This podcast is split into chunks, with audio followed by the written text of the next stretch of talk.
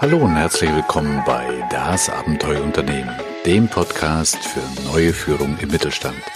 Wir sind Tanja Palzer und Hans-Jürgen Walter, Unternehmer und Berater und wir sprechen hier über alles, was Unternehmer wirklich bewegt und wie wir unseren täglichen Führungsaufgaben souveräner begegnen können.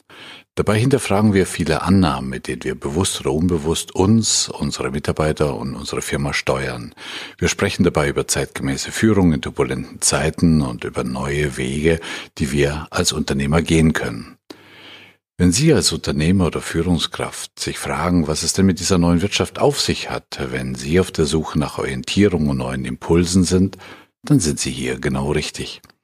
Mit unseren Denkanstößen wollen wir Sie inspirieren und Ihnen nützliche Werkzeuge an die Hand geben, so dass Sie Ihren Führungsalltag gelassener und erfolgreicher meistern können. Alle Infos zu diesem Podcast finden Sie übrigens unter www.abenteuer-unternehmen.de. Los geht es mit einer neuen Episode.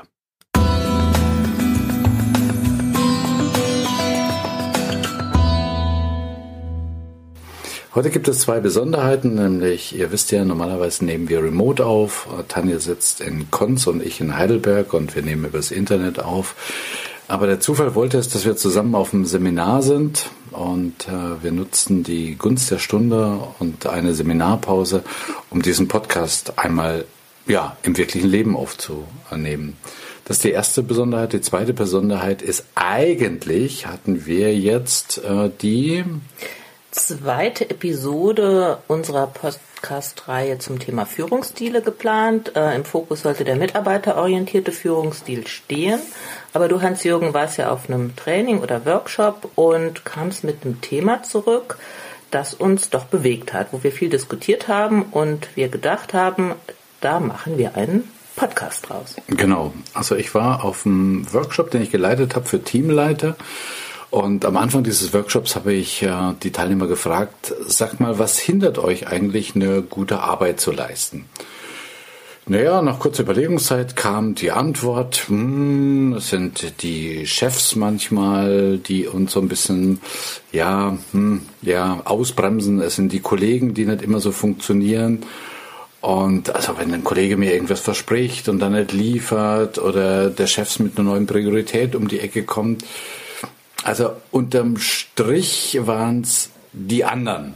Was mich zu der zweiten Frage bewogen hat, nämlich, hey, wenn andere für euch manchmal die Stolpersteine sind, könnte es auch sein, dass ihr dann Stolpersteine für Kollegen und eure Chefs sind?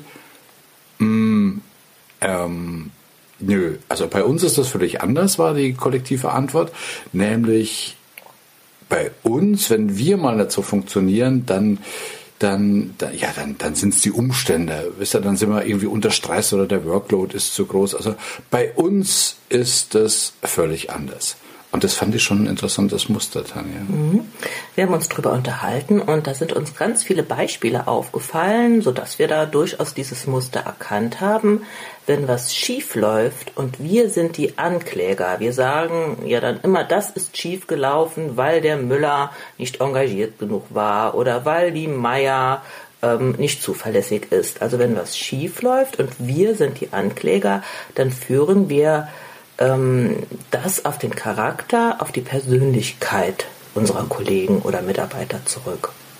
Wenn wir aber jetzt angeklagt werden, also wenn wir Mist gebaut haben auf gut Deutsch und es ist was schiefgelaufen, und wir werden angeklagt, dann, ja, dann ist unser Verhalten natürlich nicht äh, auf unsere Persönlichkeit zurückzuführen, sondern wir sagen, naja, gut, es ist schiefgelaufen, weil die Umstände eben so waren. Es war zu viel zu tun oder das und das ist passiert und ich konnte ja gar nicht anders. Also auf den Punkt gebracht, wenn was schief läuft und andere sind schuld, äh, ist das die Persönlichkeit und wenn wir schuld sind, sind das die Umstände. Das mhm. ist das Muster. Genau, und zu diesem Muster gibt es auch eine reichhaltige Sammlung von äh, psychosozialen Studien. Da fällt mir zum Beispiel eine Studie ein, die ist schon na, 20, 30 Jahre her, von einem John H. Holland, der mal eine Gruppe männlicher College-Studenten gebeten hat, die Gründe für die Auswahl ihres Hauptfaches zu nennen und ähm, auch die Gründe, warum er oder sie die Partnerin oder den Partner gewählt hat. Ja, und hinterher hat er sie gebeten, diese beiden Fragen auch für ihren besten Freund, also warum ihr bester Freund äh, dieses Hauptfach gewählt hätte oder den Partner gewählt hat. Und da gab es eine ganze Menge Unterschiede. Nämlich ähm, bei ihnen selbst war es, naja, ähm, zum Beispiel, ich habe deshalb Chemie äh, als Hauptfach genommen, weil man Chemie, da hat man gute Verdienstaussichten. Die Antwort aber bei dem Freund war, ähm, naja, der hat schon immer ein Händchen gehabt für Naturwissenschaften. Oder die Frage zu der Partnerin bei den Studenten selbst ging in die Richtung, ähm, naja, das hat sich einfach so ergeben. Wir haben uns auf einer Freizeit kennengelernt und wir haben uns einfach verliebt. Bei dem Freund dieselbe Frage ging in die Richtung, naja, man muss wissen, dass mein Freund schon ein bisschen, manchmal so ein bisschen hilflos ist und deshalb braucht er eigentlich eine, ähm, eine Partnerin, die ihn da so ein bisschen stringent führt. Und ihr merkt, das ist mehr oder weniger das gleiche Muster. Mhm. Ist auf den ersten Blick vielleicht ein bisschen amüsant. Wir sind auch alle anfällig dafür.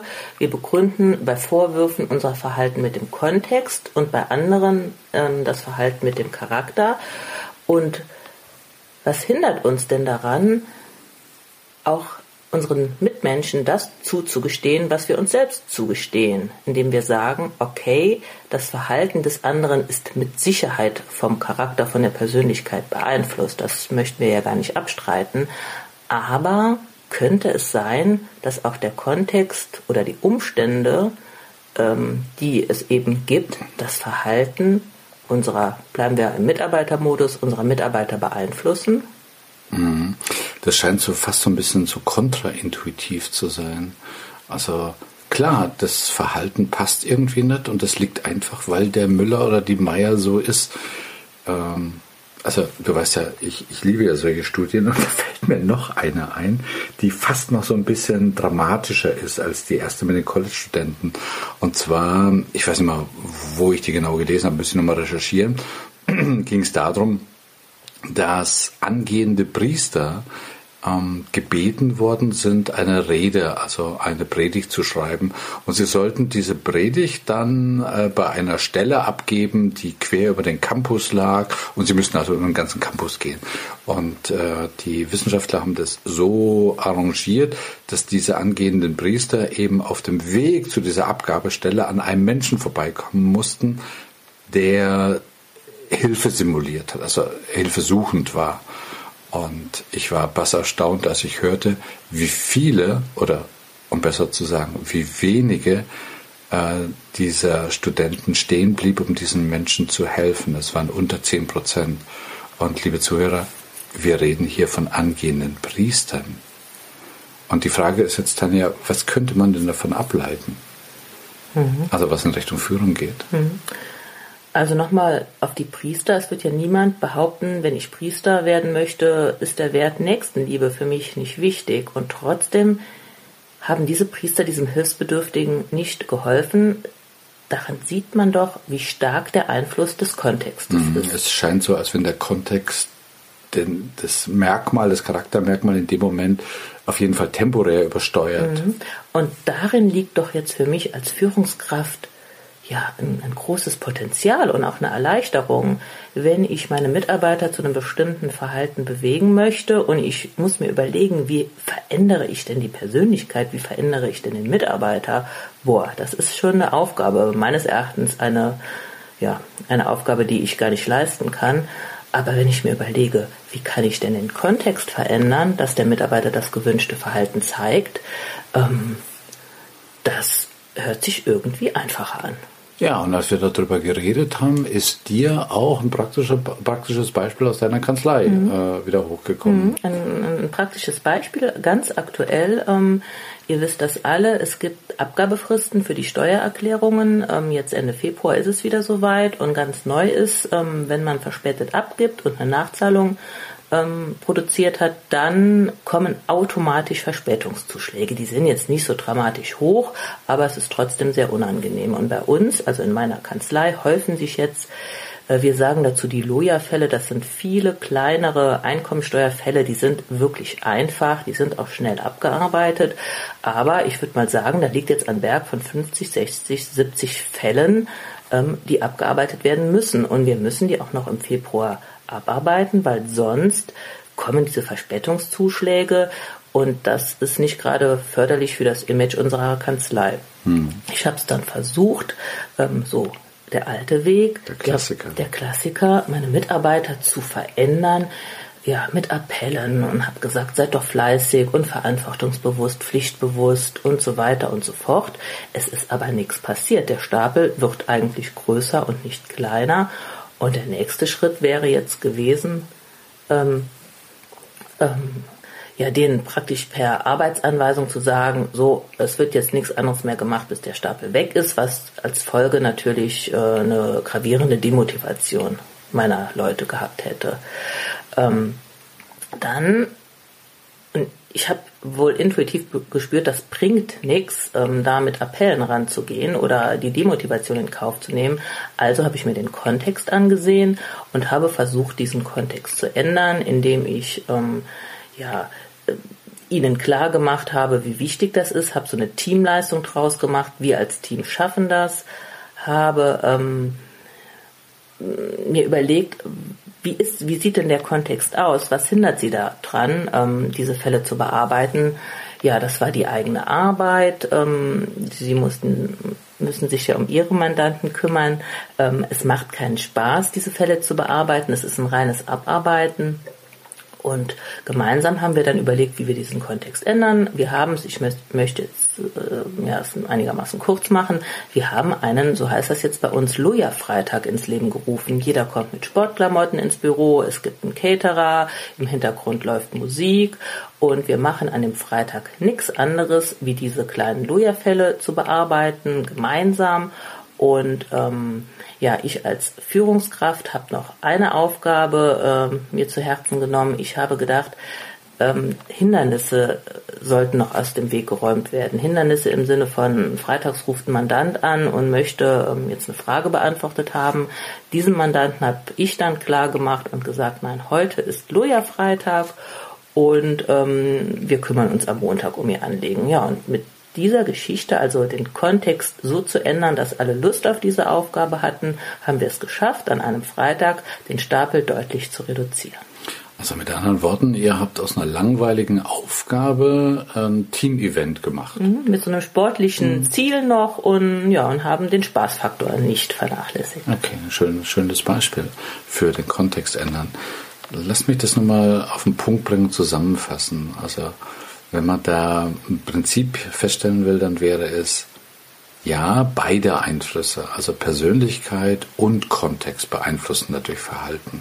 Das eine zu negieren wäre völliger Unsinn. Aber ist es für Führungskräfte nicht viel, viel einfacher, den Kontext zu verändern, als permanent an der Persönlichkeit rumschrauben zu wollen. Also äh, denkt an das Priesterbeispiel weil der Einfluss des Kontexts ist oftmals so groß auf das Verhalten, ich möchte mal sagen, sogar, dass es die Persönlichkeit übersteuert. Denkt an das Priesterbeispiel. Und ähm, es ist viel einfacher, den Kontext zu verändern, weil jede, jeder Versuch, eine Persönlichkeit zu verändern, stößt auf massiven Widerstand. Und ist viel aufwendiger, weil ich in meinem Beispiel, ich habe zwölf Mitarbeiter. Ich hätte mir jetzt bei zwölf Leuten überlegen müssen, was braucht denn jeder Einzelne, damit er sein Verhalten ändert. Aber es gibt einen Kontext, den muss ich nur einmal ändern. Oder um es mal im Prinzip auszudrücken, designe einen Kontext, der das gewünschte Verhalten einfach wahrscheinlicher macht. Und hör auf, an den Leuten permanent etwas verändern zu wollen, weil du hast gerade keine anderen. Genau. Wir haben den Podcast genannt, verändere den Kontext, nicht die Menschen oder schraube am Kontext rum und lass die Menschen in Ruhe. In diesem Sinne ähm, machen wir hier mal einen Stop und äh, ich habe noch eine letzte großartige Bitte an euch, liebe Zuhörerinnen und Zuhörer. Ähm, Podcast ist traditionellerweise so ein One-Way-Medium, das heißt also wir sprechen und ihr hört zu. Aber um zu wissen, ob wir auf dem richtigen Pfad sind, inhaltlich oder von der Struktur her, von unserem Format her, brauchen wir dringendst einfach mal Feedback von euch. Und insoweit bitten wir euch, äh, schreibt uns eine Mail an mail.abenteuer-unternehmen.de oder in iTunes oder ihr findet uns auch in WhatsApp, in LinkedIn, äh, in Facebook. Gibt einfach, einfach mal uns mal Feedback. Was haltet ihr von dem Podcast? Was können wir besser machen, was Inhalt und Struktur betrifft? Ja, dem schließe ich mich nur an. Ähm, wir sind in einer steilen Lernkurve und lernen gerne neue Dinge dazu und freuen uns auf euer Feedback. Genau. In diesem Sinne, Tschüss und Servus, bis zum nächsten Podcast, der dann wahrscheinlich wieder die nächste Folge von unserem Führungsstil-Podcast sein genau. wird. Genau, da geht es um mitarbeiterorientierte Führungsstile und das ist schon auch ein cooles Thema, Hans-Jürgen. Genau. Okay, ciao.